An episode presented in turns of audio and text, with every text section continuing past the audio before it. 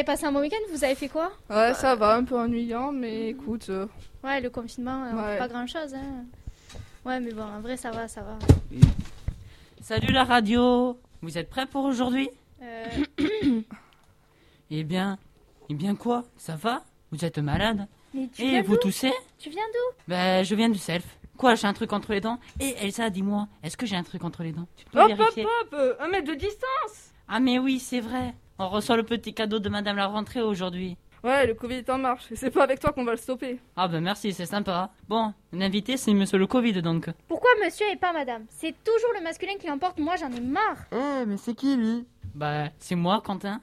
Ah, tu ressembles à ça sans masque. Ah mince, mon masque J'ai oublié au self T'inquiète, notre invité du jour, on n'en a pas non plus.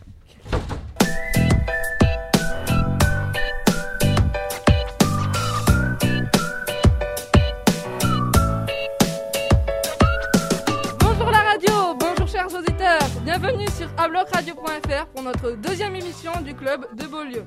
Nous sommes désormais au complet autour de la table, après ces quelques minutes perdues, merci Quentin. Toujours de ma faute. Il y a donc euh, Thomas, Salut Lou, Bonjour à tous.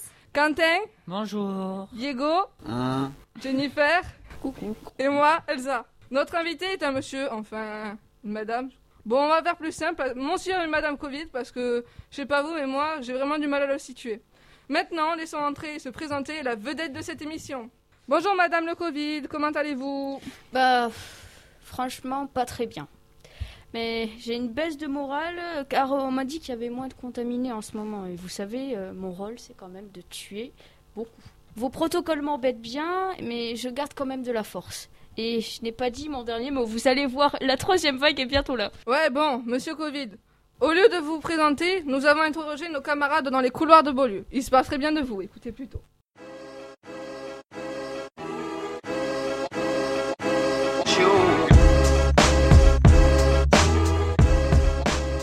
Pensez-vous que le Covid avait de bonnes notes? Oui.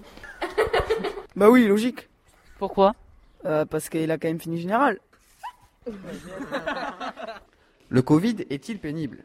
C'est mon enfance, donc je suis pas forcément très, euh, comment dire, très impartial parce que ça a bercé mon enfance et je trouve que sous ses airs extravertis, c'est quelqu'un de très très fin et euh, je pense que ça masque une grande timidité et on allie ça avec beaucoup de talent et ça donne euh, ce qu'il a fait. Je trouve il est drôle. Euh, il est un très bon humoriste parce qu'il fait des bons films. Et voilà, c'est, je trouve que c'est, c'est des très bons films, euh, très drôles, très amusants, bonne soirée, tu vois. Accueillerez-vous le Covid chez vous après son tour du monde?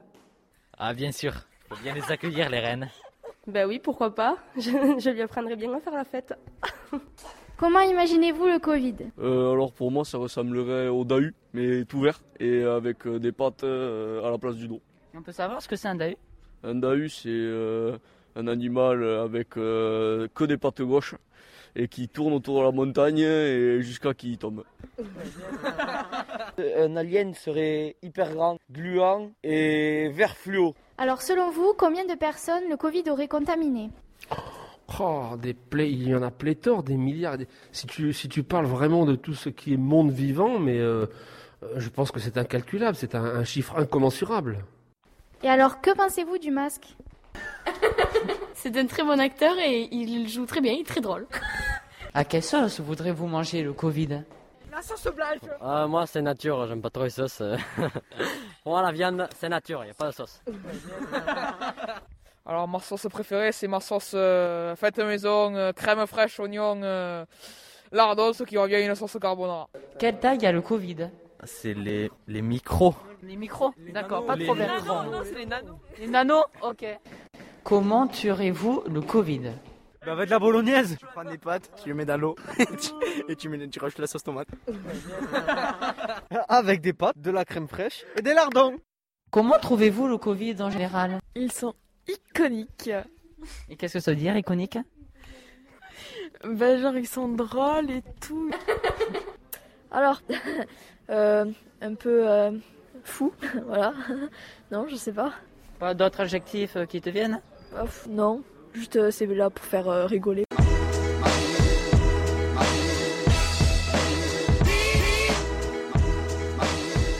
Les amateurs de radio auront bien sûr reconnu que notre travail a été inspiré de celui de Olivier Minot. Un mot à dire, Madame Lecoville Mais quel scandale La viande sans sauce, c'est vraiment un massacre. C'est quoi cette idée de fou? Ça vient de qui? Venez, on se pose, on prend un café et on en parle parce que ça, c'est un sujet qui me touche. Mais moi, c'est vos centaines de milliers de victimes qui me touchent.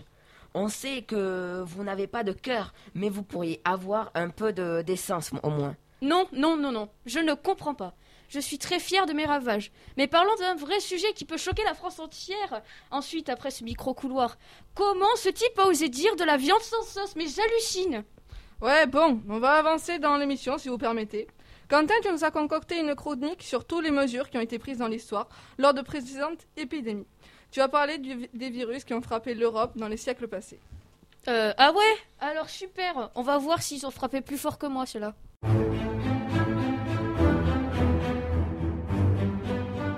Et donc, salut tout le monde, c'est Quentin. Et aujourd'hui, c'est pour la première chronique de cette émission, on va parler.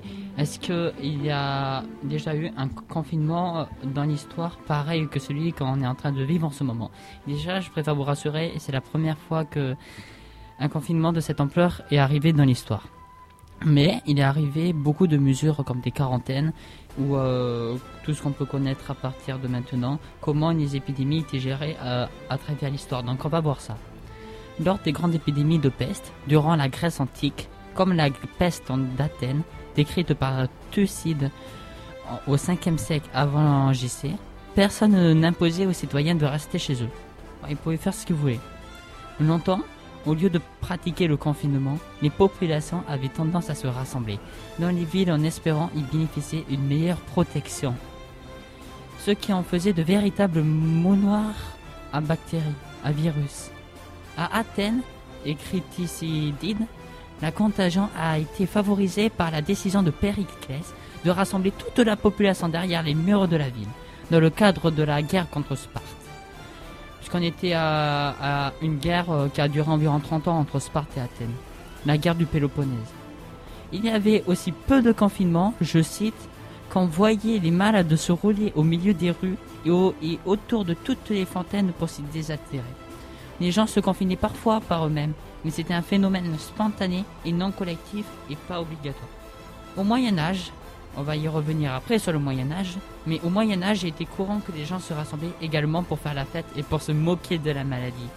C'était un jeu, on va dire. On va parler de l'épidémie de choléra qui toucha l'Europe en 1832. Faute à un manque d'infrastructures et d'évacuation des eaux, et l'utilisation de chlore pour nettoyer les rues qui étaient inefficaces, des quarantaines ont donc été déclarées, notamment dans les villes du littoral français. Les voyageurs étaient donc bloqués dans les bateaux ou dans des bâtiments réservés parfois pendant trois semaines. Les gens, bon, comparé à ce qu'on a vécu en mars, c'est pas beaucoup, ils sont quand même restés trois semaines à cette époque euh, dans des bateaux. Monsieur Covid, vous êtes, euh, vous êtes meilleur sur ce point-là. Mais attendez, j'ai trouvé le meilleur du meilleur euh, qu'il a pu exister euh, dans l'histoire euh, au Moyen Âge. Alors, je vais pas vous apprendre qu'au Moyen Âge et dans l'histoire, il y a eu beaucoup de peste. Mais la peste noire est la première épidémie réellement documentée. Elle a décimé une bonne partie de l'Europe entre 1346 et 1352. Honnêtement, le Covid, vous pouvez faire ce que vous voulez, mais vous n'arriverez pas à ce point-là. C'est sans doute la plus redoutable que notre région ait jamais eu à affronter. Elle venait de Mongolie. Elle aurait été transmise à notre continent par le premier acte connu de guerre bactériologique. En 1346, les Mongols qui assiégeaient les Génois à Kaffa, dans l'ancienne péninsule de, Crimée, auraient capturé des cadavres de pestiférés par-dessus les murailles afin de contaminer la cité. L'épidémie se serait emballée et aurait contraint assiégiés et assiégeants à signer une trêve.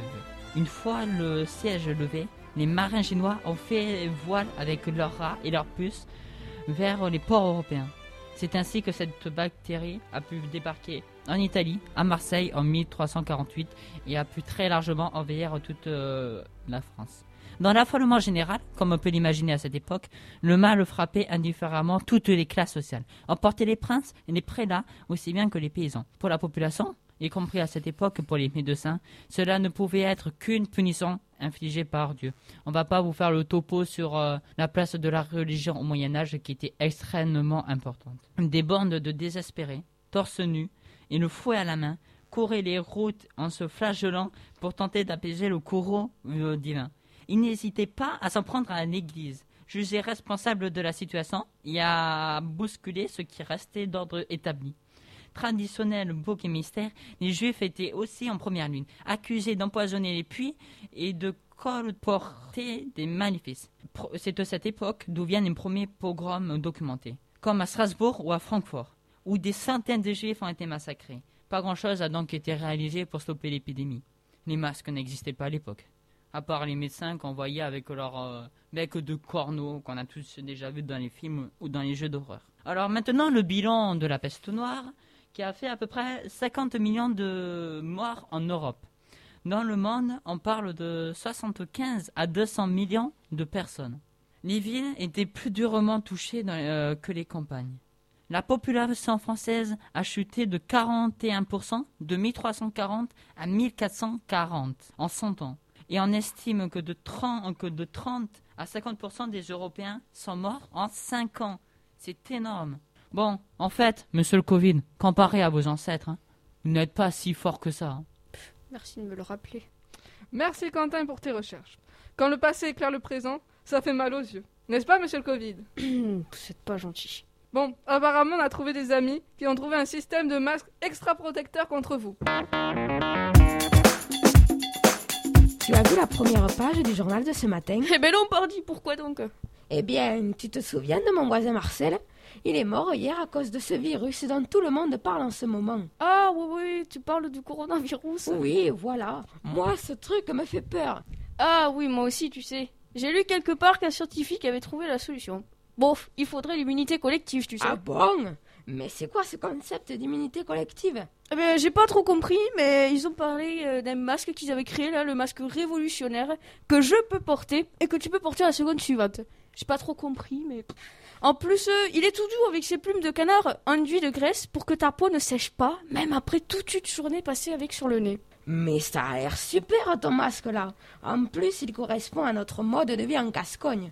Un masque qu'on peut partager tous ensemble dans l'EHPAD et qui va supprimer mes rides de septuagénaire. Un masque pour tous et tous pour un masque. Le masque révolutionnaire qui va vite nous débarrasser du Covid et de nos vilaines rides.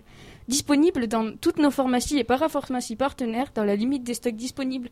Pour plus de renseignements, rendez-vous sur unmasquepourtous.com. C'est quoi cette pub? Qui a vérifié cette info? Ah, je vous assure, ça existe. Et en plus, c'est Gersois. Vive le masque gersois. Ça, c'est sur le Gers, c'est le futur. Nous passons maintenant à la chronique de Thomas qui nous présente les queens du confinement. En effet, les queens du confinement sont bien les abeilles. Depuis des millénaires, les abeilles se confinent à l'approche de l'hiver. Nous ne sommes malgré tout que début novembre, même si les températures restent légèrement élevées la journée, mais les nuits sont fraîches. Il faut savoir que l'hiver est une période décisive pour la survie des colonies. Euh, lors de cette période, les abeilles baissent leur activité. Elles ne sortent plus car il fait trop froid dehors et elles ne peuvent sortir qu'à partir de 10, de 10 degrés, mais que s'il fait beau dehors. La reine, elle aussi, arrête de pondre pour la simple et bonne raison que ça lui demanderait beaucoup de nourriture pour pallier l'effort et euh, cela ben, baisserait les réserves de nourriture. Pour bien préparer la colonie à affronter cette période, il est très important pour l'apiculteur de bien isoler la ruche pour éviter une importante déperdition de chaleur, car je le rappelle, au centre du couvain, au milieu de la ruche, il fait 35 degrés. Il faut également peser la ruche, c'est très important. Il ne faut pas faire ça que l'hiver, mais tout au long de l'année pour avoir ben, un bon suivi de sa colonie et voir s'il y a ben, assez de nourriture. Sachez que les abeilles ne sont pas les queens du confinement pour rien. Elles également subissent le confinement comme nous. Ben, leur journée se résume à dormir, faire la grasse mat, à manger et légèrement travailler. La reine se repose pour être en forme au début de l'année prochaine. Les abeilles et la reine mangent du miel, bien évidemment, pour ne pas attraper le rhume. Il y a cependant un ennemi juré des abeilles. Non, ce n'est pas le Covid, mais bien les rongeurs qui entrent dans la ruche pour eux aussi se confiner à l'approche de l'hiver. Alors, pensez à protéger l'entrée de vos ruches. Voilà, sur ces dernières touches d'humour, ce que je pouvais vous dire sur les queens du confinement. Ces abeilles nous réservent bien des surprises. Bah, ne me sous-estimez pas tout de même. J'ai quand même confiné 4 milliards de personnes en même temps. ouais, ouais, bon. Place à l'actualité avec le Flash Info présenté par Lou. Oui, alors aujourd'hui, Elsa, on s'intéresse aux élections présidentielles américaines qui font en effet débat dans le monde entier, car l'actuel président des États-Unis, Donald Trump, refuse d'admettre sa défaite, mais ça, on y reviendra plus tard. Tout d'abord, qui est Joe Biden, le président élu? Alors Joe Biden naît d'une famille modeste d'ouvriers dans l'État de Pennsylvanie en 1942. Toute son enfance, il combat son bégaiement, mais arrive tout de même à être diplômé d'histoire et de sciences politiques en 1965. Joe Biden, c'est un travailleur qui ne lâche pas de vue ses objectifs. En 1972, sa femme et sa fille meurent dans un accident de voiture la veille de son entrée au Congrès en tant que sénateur. Il est forcément énormément touché par ce drame qui ne sera pas le dernier. En 1988, après être passé chef démocrate du comité des affaires étrangères et après avoir fait voter des lois, comme la plus connue Biden Crime Law, il tente de se présenter aux élections primaires démocrates, mais abandonne très vite, car il est critiqué pour avoir fait du plagiat lors d'un discours. Il avait repris les termes de celui qu'il admire, un Anglais, Neil Kinnock. En 2008, il tente de nouveau les primaires démocrates pour devenir président, mais l'homme qu'on surnomme la machine à gaffe fait de nouveau des siennes en déclarant que Barack Obama, candidat au présidentiel, est le premier afro-américain qui s'exprime bien, soit brillant, propre sur lui et beau garçon. Ses propos lui coûtent cher, ses propos malencontreusement racistes. Il abandonne donc ses élections. Mais contre toute attente, Barack Obama, 44e président des États-Unis, choisit Joe Biden comme vice-président, car il dit admirer sa résilience qui naît de nombreuses batailles. Et comme on le verra, batailles familiales. Puis il le renomme pour son deuxième mandat. En 2015, Joe Biden perd son fils d'une tumeur au cerveau et abandonne suite à ce drame les primaires démocrates. Encore une fois, un drame qui survient. Il se présente aux élections présidentielles de 2020 et on connaît l'issue, il en sort bien évidemment gagnant. Joe Biden reproduit le schéma de Barack Obama en choisissant comme vice-présidente Kamala Harris, une femme avec qui il avait eu auparavant de nombreux accrochages lors de départ, tout comme Barack Obama avait eu des accrochages comme on l'a vu avec Joe Biden, et qui plus est, la première femme de couleur vice-présidente. Maintenant qu'on y connaît un peu plus sur le président élu américain, on va se pencher sur la vice-présidente élue Kamala Harris, première femme à ce poste. Pour commencer, bien que ce soit déjà historique de trouver une femme au poste de vice-présidente, et d'autant plus en Amérique, ça l'est encore plus car Kamala Harris est asio-américaine et afro-américaine. Je vais vous survoler le parcours de la première femme vice-présidente américaine. Elle naît à Oakland en 1964 d'un père jamaïcain et d'une mère immigrée indienne. Ses deux parents sont des activistes convaincus et font participer Kamala Harris dès son plus jeune âge à des marches données en soutien au mouvement des droits civiques et contre les injustices envers la communauté afro-américaine, comme le mouvement des Black Panthers. Durant ses études à l'université de elle était impliquée dans l'association d'étudiantes noires Alpha Kappa Alpha. C'est une femme impliquée politiquement contre les luttes des classes et tout ça. Après deux mandats de procureur à San Francisco, elle avait été élue deux fois procureur général de Californie en 2011, devenant alors la première femme, mais aussi la première personne noire à diriger les services judiciaires de l'État le plus peuplé du pays. Puis en 2017, elle prêta serment au Sénat à Washington, s'inscrivant comme la première femme originaire d'Asie du Sud, seulement la deuxième sénatrice noire dans l'histoire. C'est une femme du changement. Voilà, c'est une femme euh, qui représente les, les personnes noires et les femmes, et c'est pour ça qu'on l'aime bien. Maintenant qu'on connaît bien les futurs dirigeants des États-Unis, alors quelles sont leurs idées? Joe Biden se concentre sur plusieurs points. Sans étonnement, le nouveau président des États-Unis, dès son investiture le 20 janvier, s'occupera du Covid-19 qui fait ravage en Amérique et que Donald Trump a complètement minimisé et donc aggravé. On le rappelle qu'il y a des milliers de morts aux États-Unis, le pays où il y a d'ailleurs le plus de morts et de contaminations. De plus, il s'investit dans le climat, un point important aux États-Unis et particulièrement après la présidence de Donald Trump qui fit de nombreux dégâts climatiques. Il affirme que les États-Unis intégreront de nouveau les accords de Paris que Donald Trump avait quittés le 1er juin 2017. Il assure également mettre euh, dès les premières semaines de son siège tout en œuvre pour atteindre la neutralité carbone pour 2050. C'est un gros challenge. Joe Biden s'engage dans la création d'emplois verts et nous dit que, je cite, Quand Donald Trump pense au changement climatique, il pense canular. Voilà, Donald Trump n'y croit pas du tout. Moi, je pense emploi. Selon Varshini Prakash d'une Sunrise Movement, si Joe Biden réussit à appliquer ce plan, le changement sera sismique. Et ça, on l'espère bien. Un autre point important s'ajoute au programme de Joe Biden, la fiscalité. En effet, il prévoit d'augmenter les impôts des Américains et de relever le taux d'imposition moyen des entreprises après 2021. Son plan prévoit aussi de pénaliser les entreprises qui délocalisent tout en continuant de produire pour le marché américain et au contraire de récompenser celles qui restent en leur accordant des crédits d'impôt. Maintenant les présentations faites, revenez un peu sur le déroulement des élections américaines, très différentes de celles faites en France. Vous avez sûrement dû entendre parler de grands électeurs à la télé qui permettent d'élire les présidents, mais alors comment ça se passe vraiment? Alors aux États-Unis, les électeurs, donc ce sont des citoyens votants, élisent en novembre des grands électeurs. Ces grands électeurs sont affiliés à un candidat particulier. Il y a 538 grands électeurs aux États-Unis, tous répartis dans les États à fonction du nombre d'habitants. En décembre, les grands électeurs votent pour élire le président. Il faut obtenir les voix de 270 grands électeurs pour être élu, mais comme vous le voyez, Joe Biden a déjà été déclaré président alors que le vote fait par les grands électeurs ne s'est pas encore déroulé. En effet, Joe Biden compte désormais 306 grands électeurs contre 232 pour Trump. Il possède alors une confortable avance au sein du collège électoral face à son rival.